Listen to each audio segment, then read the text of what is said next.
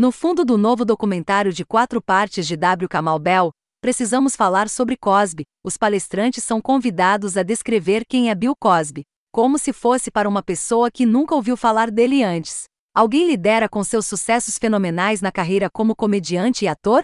Ou os crimes dos quais ele foi acusado com credibilidade, e pelos quais foi condenado em 2018? Antes que essa condenação fosse anulada por um detalhe técnico em 2021, é uma pergunta familiar, de separar a arte do artista, tão familiar, de fato, que Bell literalmente perguntou, em voz alta: Você pode separar a arte do artista? Cinco minutos antes do final do documentário, parece um pouco banal. Mas o que veio antes faz um trabalho elegante de explicar porque o emaranhado de fama e irregularidades é especialmente pernicioso no caso de Cosby. Nesta série, parte da programação virtual do Sundance Film Festival, no sábado antes do lançamento no Showtime em 30 de janeiro. Bell organiza comentários incisivos e vídeos de arquivo. Ao fazê-lo, o comediante e diretor que se autoproclamou filho de Bill Cosby, menos argumenta do que apresenta um problema. Resta aos espectadores decidir o que fazer com o legado de Cosby. Antes da ampla divulgação das alegações de que Cosby drogou e estuprou mulheres, nossa compreensão cultural sobre ele seguia caminhos paralelos. Por um lado, sua comédia coexistiu com uma batida retumbante de rumores e insinuações sobre seus crimes, antes que a história finalmente explodisse. Bell até nos mostra exemplos de Cosby em seu stand, up e em seu seriado, brincando sobre drogar mulheres. Mesmo antes disso, porém, Cosby era ao mesmo tempo artista e herói nacional, uma posição que ele abraçou. Bell, por meio de comentaristas que ele entrevista na câmera e por meio de sua própria voz, deixa claro o quão estratosférica foi a carreira de Cosby, primeiro como ator de stand-up, depois como ator de televisão pioneiro, e o significado que os negros americanos encontraram nela.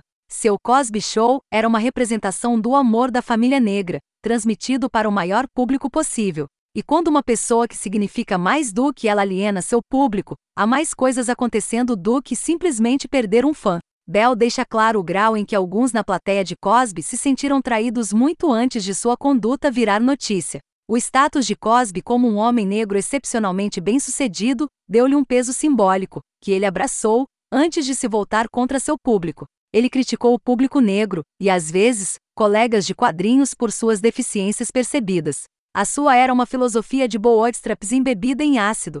A filmagem apresentada por Bell, de Cosby abordando a comunidade negra, e mais tarde, a comediante Wanda Six, a quem ele acusou de não falar inglês no Emmy Awards em 2003, pinga de desdém. A extensão em que as palavras de Cosby causaram consternação, e algum acordo silencioso, entre os negros americanos é bem abordada pelos comentaristas de Bell. Tudo isso é adjacente à razão central pela qual Cosby é conhecido e discutido hoje, e a razão pela qual este documentário existe.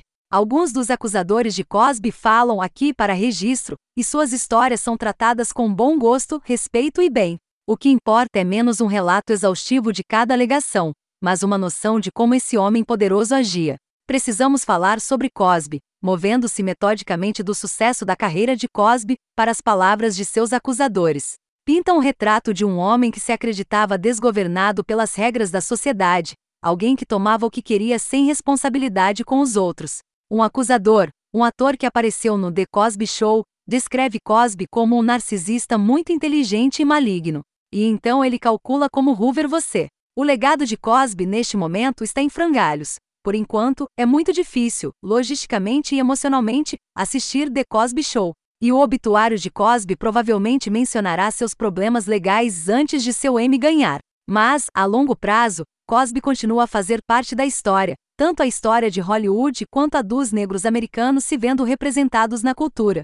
Precisamos falar sobre Cosby, não o venera, mas deixa claro porque excluí-lo da memória cultural não é apenas complicado, mas impossível. E assim devemos viver com Cosby, que próspera na imaginação do público, como patriarca fofinho e monstro covarde. Alguém que brincou sobre o poder amoroso de seu molho de churrasco caseiro, como se estivesse testando para ver o quão perto ele poderia chegar de revelar uma verdade sombria.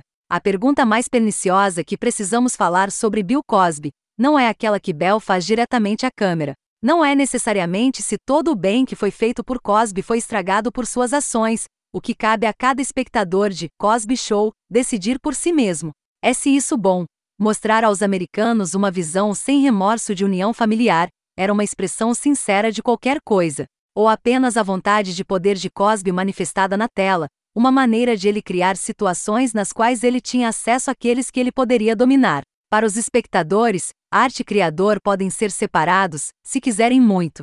Mas o Cosby que conhecemos ao longo de quatro horas demonstra uma unidade assustadora, uma carreira e uma vida pessoal, construídas em torno da demonstração de controle.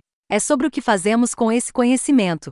Como, daqui para frente, reformulamos nosso relacionamento com celebridades e ícones culturais, que realmente precisamos falar.